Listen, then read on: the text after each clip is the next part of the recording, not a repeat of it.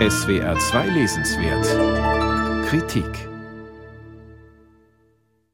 Im Westen stellt man sich Nordkorea als einen lichtlosen Ort vor, als eine dauerüberwachte Diktatur, in der die Menschen in Angst vor Denunziation und Arbeitslagern leben, als ein Land, das einerseits die Welt mit Raketentests bedroht, zugleich aber Landwirtschaft noch mit mittelalterlichen Methoden betreibt, aber auch als einen Staat, der nur wenige konkrete Bilder liefert und wenn, dann in körnigen Fotografien mit der Anmutung eines vergangenen Jahrhunderts die ideale Projektionsfläche also für einen Schriftsteller.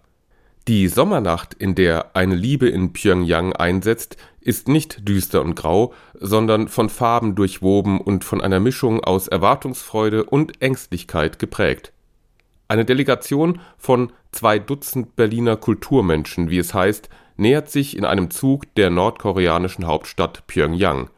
Dort soll in den kommenden Tagen eine deutsche Bibliothek feierlich eröffnet werden Angeführt wird die Delegation von einer der beiden Hauptfiguren des Romans.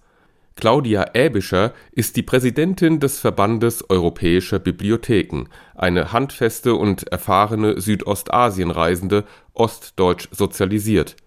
Die Nordkorea-Mission, so hat sie beschlossen, soll ihre letzte berufliche Reise werden. Danach will sie sich eigenen literarischen Projekten widmen. Keine Sekunde lang ist die Delegation unbeobachtet von Beginn an inszeniert Andreas Stichmann ein geschicktes Spiel aus Klischees, Trugbildern und Wirklichkeitserfahrungen. Was, so fragt sich Äbischer, bekomme man hier zu sehen?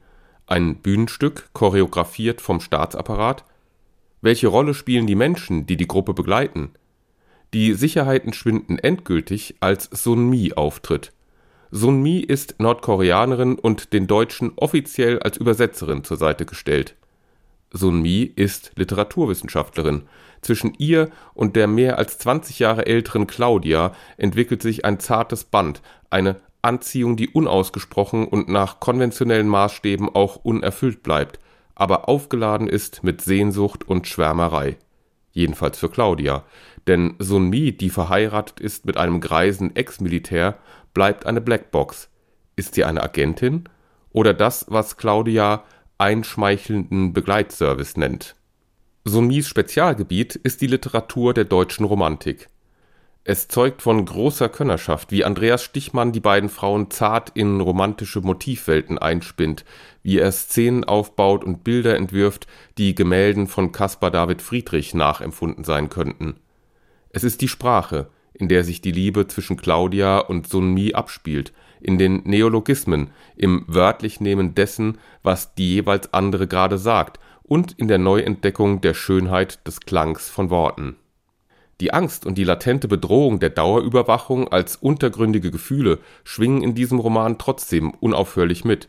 Dass das Regime jederzeit seine Krallen ausfahren kann, um sich Menschen gefügig zu machen, weiß Claudia Äbischer sehr genau, und sie erfährt es auch während der Reise immer wieder in kleinen Schikanen.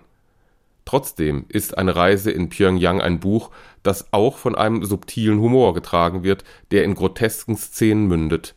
Beispielsweise, wenn Sun Mis greiser Gatte auf einem Strauß reitet, um das touristische Potenzial seines Landes vorzuführen.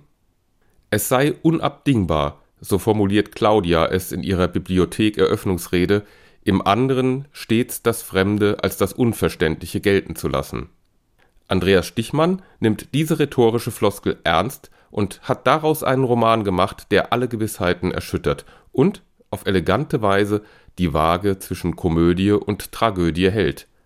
Sein Roman flackert zudem zwischen Imagination und Realität hin und her. So ist Eine Liebe in Pjöngjang ein schöner, poetischer Roman über Nordkorea, der die Diktatur zu keinem Zeitpunkt verharmlost. Andreas Stichmann eine Liebe in Pjöngjang.